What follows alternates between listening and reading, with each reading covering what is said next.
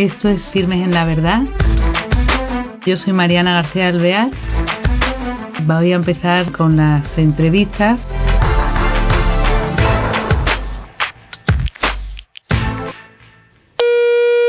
Hola queridos oyentes, bienvenidos a este nuevo programa de Firmes en la Verdad. Hoy tenemos una gran suerte porque es primicia, una conexión hablando con Sudamérica, en concreto Ecuador, Guayaquil, y es la primera vez que lo hacemos en directo y estamos muy orgullosos de ello. Y tenemos al otro lado a un joven muy interesante que eh, trabaja en el movimiento de jóvenes por la vida en Guayaquil. Él es Michael Mansur y em, terminó hace dos años gestión empresarial y ahora trabaja en una multinacional. Eh, hoy lo tenemos con nosotros para que nos acerque a este movimiento de jóvenes por la vida allí, pero ante todo quiero también que él nos cuente cómo empieza todo y cómo él es de este movimiento Pro Vida. ¿Qué tal, Michael? ¿Cómo estás? Hola, muy bien, muy bien, un gusto estar en contacto con ustedes. Igualmente. Este, bueno, te comento un poco. Sí cómo empieza todo, eh, todo nace casualmente de al finalizar una cuaresma, allá por el año 2013, 2012.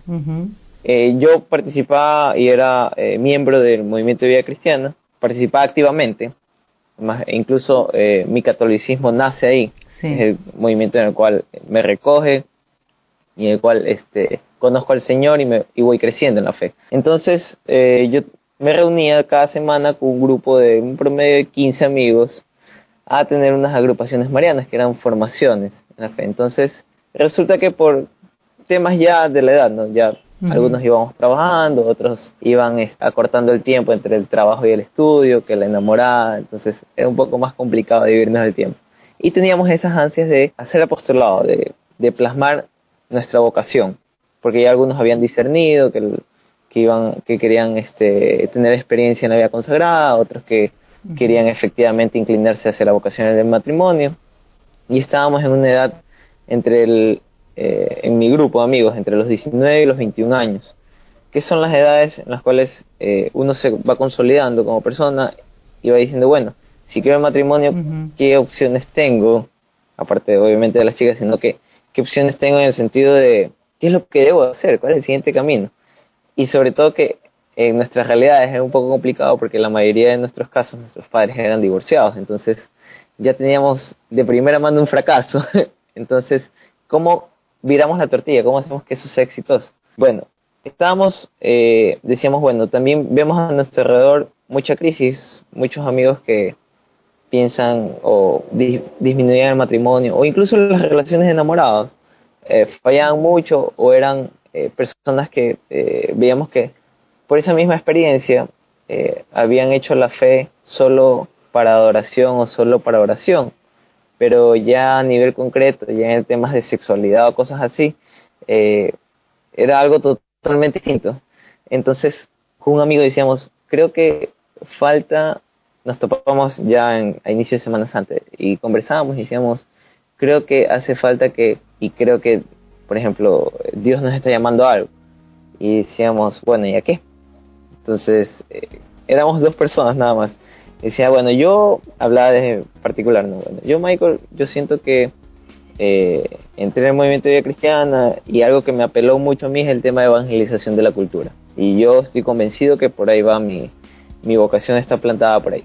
Mi amigo decía, bueno, a mí me apela mucho el tema de la caridad. O sea, yo me veo creando un servicio apostólico. Ah, perfecto. Entonces fuimos a hablar con nuestro sacerdote, orientador. Entonces le contamos a nuestro párroco, una, él era de la parroquia Chestokova. Entonces él fue nuestro animador y consejero durante siete años. Entonces cogimos, fuimos padre, eh, ¿qué te parece? Mira, estamos medios locos, queremos hacer esto aquí. Entonces el padre dijo, ok, eh, vayan, dense una vuelta por la capilla y regresan a ver si siguen pensando lo mismo. Entonces Fuimos, hicimos lo que nos pidió, regresamos, sí, padre, estamos convencidos que eso es lo que queremos hacer. Entonces justo nos encontramos con otro chico que era muy menor a nosotros, recién iba a cumplir 18 años, y él ya estaba haciendo eh, charlas sobre el tema de la píldora del día después, que recién había llegado a Ecuador. Entonces él estaba muy enfocado en el tema de defensa de la vida y nosotros muy enfocados en el tema de promoción de la familia y valores.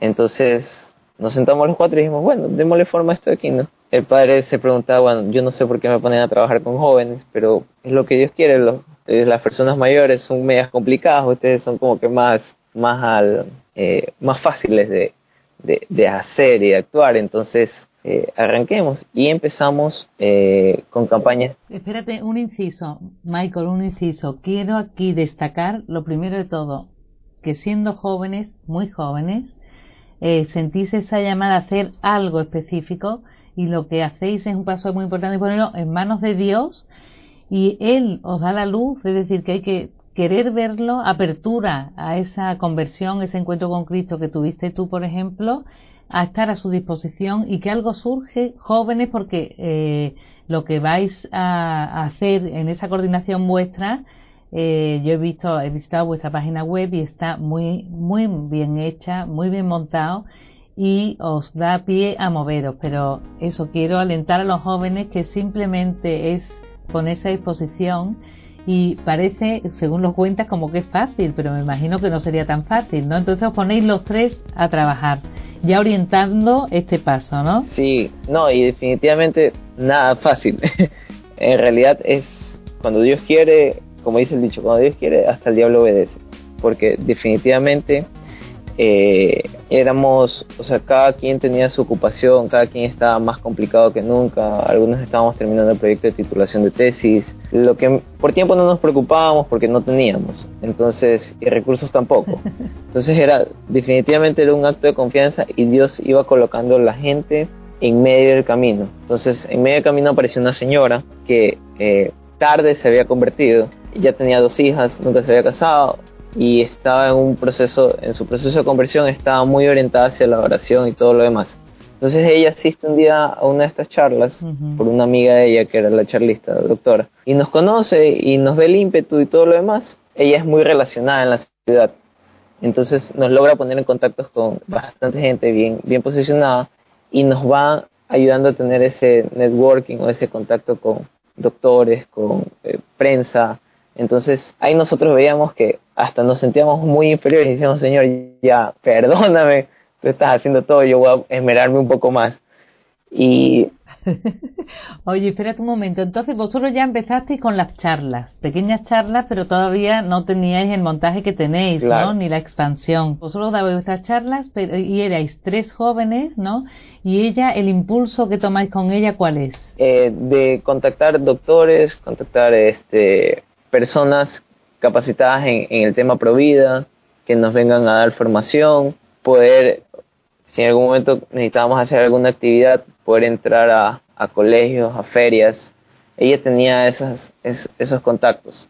Entonces, se nos abrieron las puertas por ahí. Nosotros empezamos, o sea, continuamos a dar charlas en base a un contexto. Eh, era el año en el cual se estaban haciendo se estaban proponiendo bastantes reformas en Ecuador, estaban generando resistencia, entonces nosotros decidimos armar las charlas dentro de la parroquia. Era una de las parroquias, obviamente nuestro párroco era nuestro formador, nos daba la total apertura para hacerlo. Intentamos hacerlo en otras parroquias, en algunas encontramos resistencia al tema, de formar a la gente sobre este, cuáles son, eh, por ejemplo, la píldora del día después, que me acuerdo que era un tema bien marcado, el tema de la ideología de género, qué significaba, qué significaba para nosotros eh, los que creíamos en Dios y los que no creían en Dios, obviamente, qué repercusiones tenía en el día a día. Eh, empezamos también a armar vigilias eucarísticas. Entonces fue una cuestión de loco, de repente eh, nuestro amigo con el que empezamos, el menor, tenía obviamente tenía más amigos pequeños, entonces veías una parroquia un viernes a las 12 de la noche eh, con 25 30 personas haciendo vigilia hasta las 4 de la mañana y todos jóvenes entonces quienes iban ya luego los de los de mi promoción quien dice que ya están ya mayores todos en comparación con ellos y dicen bueno ¿por qué estos niños no están en la discoteca? ¿qué están haciendo aquí?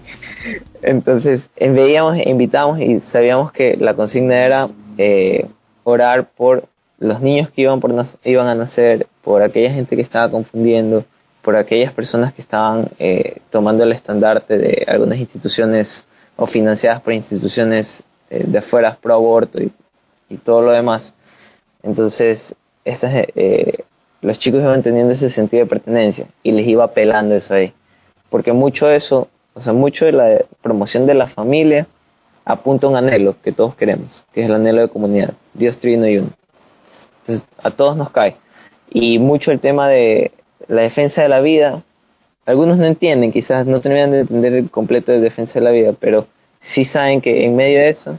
Michael, una cosa, entonces eso, montáis este movimiento y estás ahora hablando de los objetivos que tenéis, que uno de ellos es la familia, ¿no? Sí, la, la vida y la eh, familia y la defensa. Dentro de la cultura de la vida, de los valores cristianos, pero esto es, muy grande, como vosotros le dais un valor tan grande como para propagarlo, ¿no? Entonces, di los objetivos especiales, específicos de vuestro eh, movimiento por la vida. Ah, es dentro de la cultura cristiana, o sea que no es... Eh, claro. Muy bien. Bueno, nosotros cuando ya encontramos eh, básicamente qué fue lo qué es lo que queríamos hacer y dónde y dónde íbamos a, entrar nosotros era en defensa de la vida y la familia, este defensa de la vida y la familia, pero sin separar ciencia y fe. Eso es muy interesante. Que era el gran divorcio que, que encontrábamos. Entonces, ¿cómo hacemos esto de aquí? Ok, anhelo claro. Todos quieren, tienen de por sí la vocación al matrimonio los que no han explorado dentro de sí. Entonces dicen, ok, yo quiero ver la vocación del matrimonio. ¿Quién te presenta la vocación del matrimonio? Ya se da por hecho que, ah, ok, todo el que se va a casar debe irle bien, si es que tiene casa, dama y chocolate, como quien dice. Pero hay una preparación y esa preparación es, es, este, es integral, biopsicoespiritual. Entonces, nosotros, ¿cómo unimos esto aquí? ¿Cómo causamos esa, que no existe ese divorcio entre ciencia y fe? Eh, hacemos mucha investigación, tomamos casos muy cotidianos, incluso casos muy cercanos, y damos respuesta a lo cotidiano. Es decir, eh, el caso del, como nuestro público usualmente no está casado, o está próximo, es de, claro, son de 16 hasta 25 años hemos tenido. Entonces, es mucho del tema del enamoramiento. El enamoramiento que consiste en conocerte a ti mismo, conocer a la otra persona. Los enamorados se miran a los ojos, los esposos miran hacia el frente, porque ya los dos tienen la misma visión. Entonces, ir apelando a eso ahí e ir indicando, mira, si tú empiezas tu relación por lo último, que es por, el, por la, la vida sexual, posiblemente estés dejando de lado temas de diferencias de carácter, temas de diferencia de, de hábitos, que son, son cuestiones muy comunes que tú las detectas y muchas veces son las raíces de muchos problemas en, enamoramiento o en noviazgo y que son los más complicados de pulir e incluso dentro del matrimonio se siguen puliendo y perfeccionando. Entonces, nosotros desde ese enfoque entramos por el tema del, de la promoción de la familia. muy interesante, muy bien. Os vais atrás, bien atrás para fundamentar buenas bases en la gente joven. Claro, y sobre todo que es algo muy aterrizado y tratamos de hacer casi todas las actividades bien lúdicas, o sea, como que e incluso este intentamos damos las charlas por decirte y luego de eso tenemos nuestro grupo de interacción solo mujeres solo hombres. E incluso luego tenemos recogemos percepciones desde las mujeres percepciones de los hombres para que ambos grupos de personas se vayan enterando sobre qué es lo que piensa el otro. Entonces por ejemplo en literatura encuentras libros eh, feminidad pura, masculinidad pura, son libros okay, que van orientados a grupos objetivos. Nosotros lo que hacemos es traducir esos libros para que las personas se enteren efectivamente de, de primera mano, desde las mujeres, qué es lo que, qué es lo que están buscando en los hombres, eh, qué anhelos eh, tienen acerca de los hombres. Y de igual modo eh, tratamos de abordarlo de una manera muy simple para ellos. Y cuando ya son temas eh, que la Madre Iglesia nos sugiere, obviamente somos totalmente directos y decimos, mira, al igual que, que Dios que nos da los diez mandamientos para cuidarnos y para otra cosa no es, de igual modo, estos son los beneficios de que vivas de esta forma. Sigue siendo una opción, porque Dios es libre y no te obliga a nada, pero estos son los beneficios y esto, si tú realmente quieres cambiar y quieres acogerte a Dios, esto es lo que el Señor te, sugiere. Entonces, hay públicos de distintas formas, ¿no? Públicos de colegios laicos, públicos de colegios católicos y católicos comprometidos. Para cada uno ajustamos el, las revoluciones. ¿Y cómo compatibilizáis? Esto lo, hacéis entre semana, ¿no? Ok, el trabajo es así. Porque si vais a colegio. Claro, el trabajo para preparar todo el material es de la misma manera en la cual estamos teniendo tú y yo la entrevista. Muchas veces es remoto, por las noches.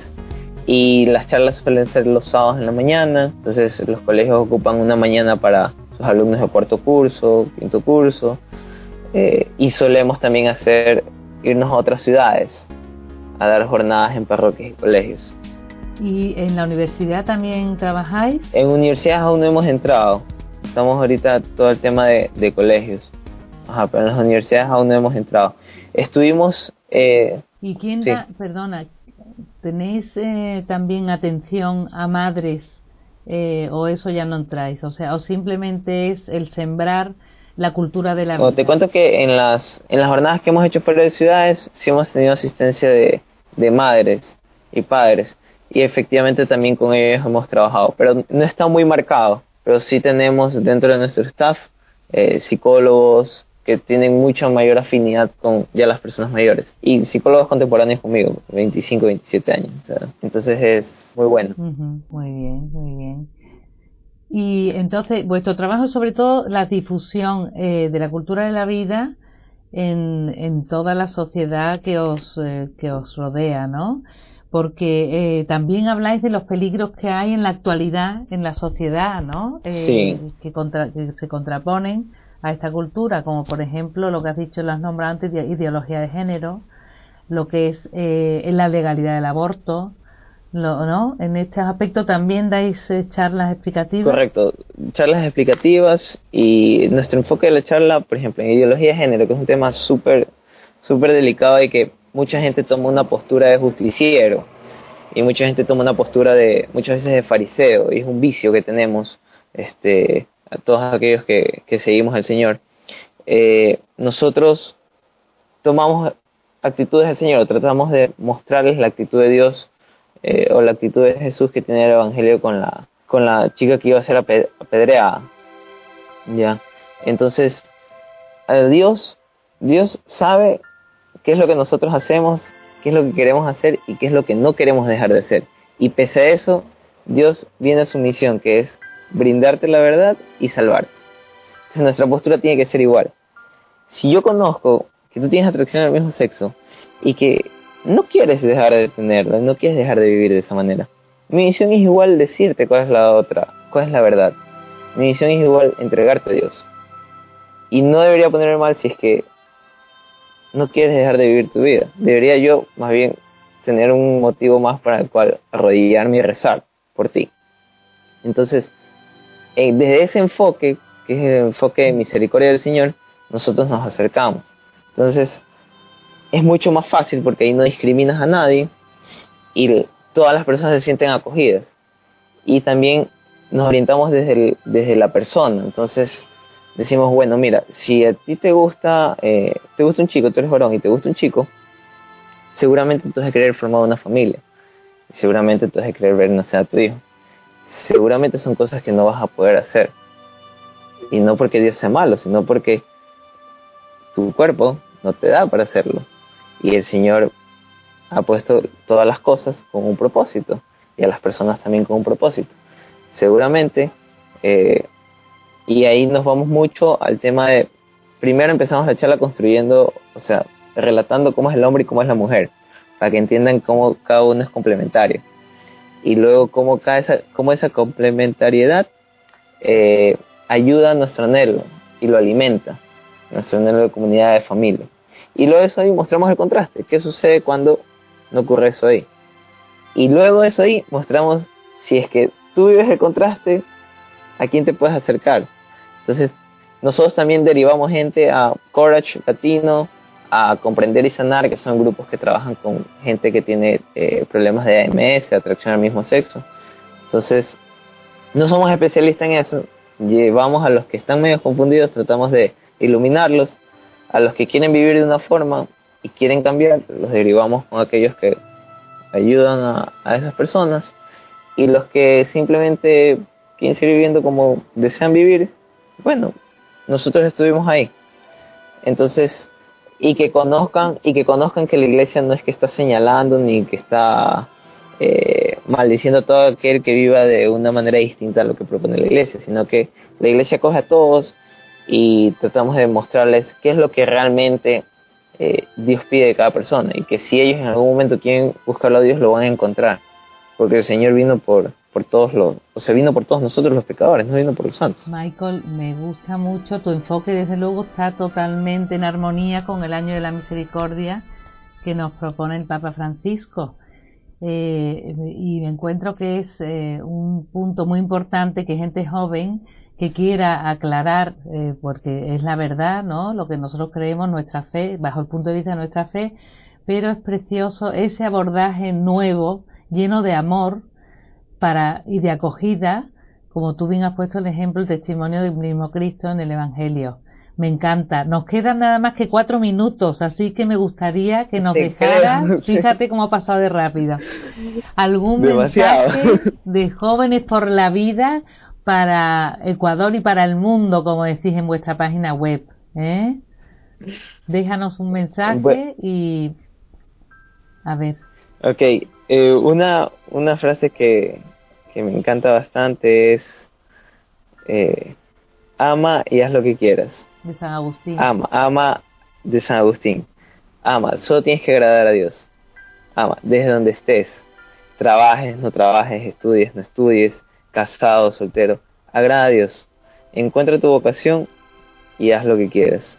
Dios pondrá a la gente y pondrá de su parte también para que tú puedas llegar a ser feliz y desarrollar tu vocación en el día de hoy poder llevar muchos más a Dios.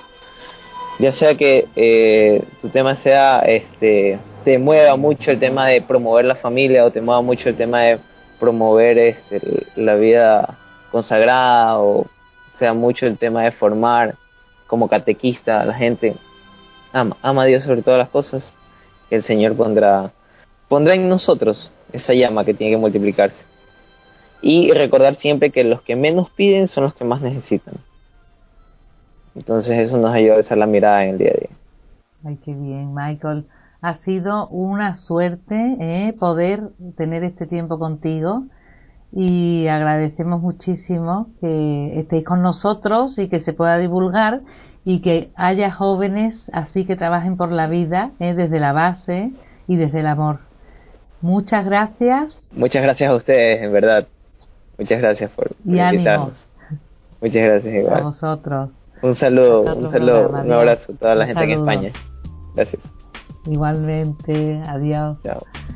Bueno, queridos oyentes, pues ya nos despedimos eh, con pena, se nos ha hecho muy corto.